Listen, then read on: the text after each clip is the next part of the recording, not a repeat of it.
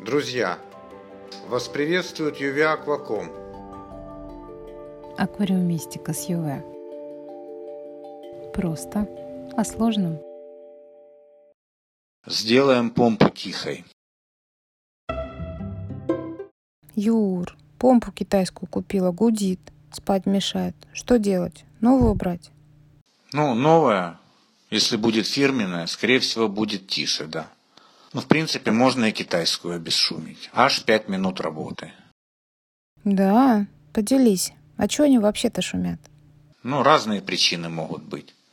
Самая распространенная причина шумности помпы – это воздух.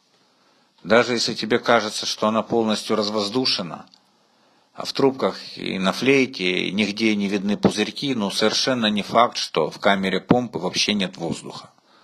Пузырьки могут задерживаться в карманах корпуса, на его неровностях, ну и так далее. Для полного развоздушивания без кардинальной переделки помпы можно на несколько секунд резко пережать выпускной шланг, а после чего также резко его отпустить. Эту процедуру обычно нужно проводить 3-5 раз. Ну, иногда помогает, но не всегда. Так как разных шероховатостей, соплей, недосрезанных литничков на помпах, особенно китайских, хватает. Ну, отсюда будет вторая рекомендация. Перед первым запуском помпы есть смысл пройтись очень мелкой шкуркой по всем шероховатостям, после чего смазать всю внутреннюю камеру тонким-тонким слоем вазелина. Что дает? Во-первых, меньше возможностей задержки микропузырьков воздуха. Во-вторых, на гладкой смазанной поверхности течение воды будет ближе к ламинарному, ну, чем при шероховатой – а отсюда и меньше шумность, кавитация. Ну, несколько повышается производительность. Смазка внутренних полостей помогает решить еще одну проблему, особенно заметную, опять же, на китайских помпах. Трение крыльчатки о плоскость корпуса. Очень шуму добавляет. Смазка на некоторое время проблему решает, но не всегда и не полностью. Полностью поможет только третья рекомендация. Втулки на ось импиллера. То есть очередная причина – это трение крыльчатки о корпус помпы. Как трение? Она же не должна касаться. Ну, обычное дело. Помпа-то дешевая.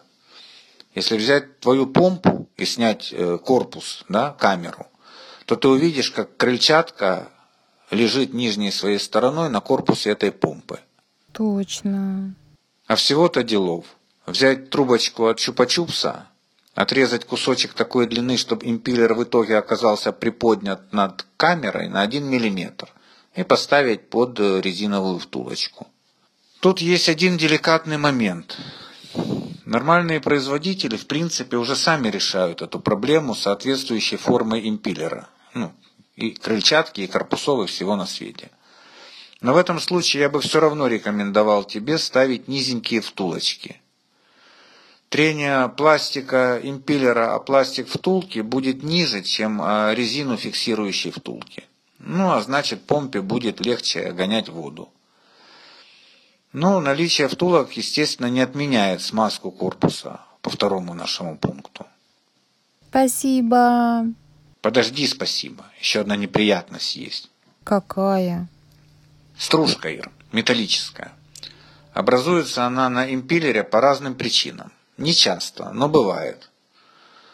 В этом случае, если саму причину устранить не удается, то стружку нужно периодически снимать. Я это делаю пластилином. Вынул импеллер, высушил, облепил обычным пластилином и снял. Стружки нет. Но после этого всего протираю спиртом от остатков пластилина. Но, к счастью, стружка появляется не всегда.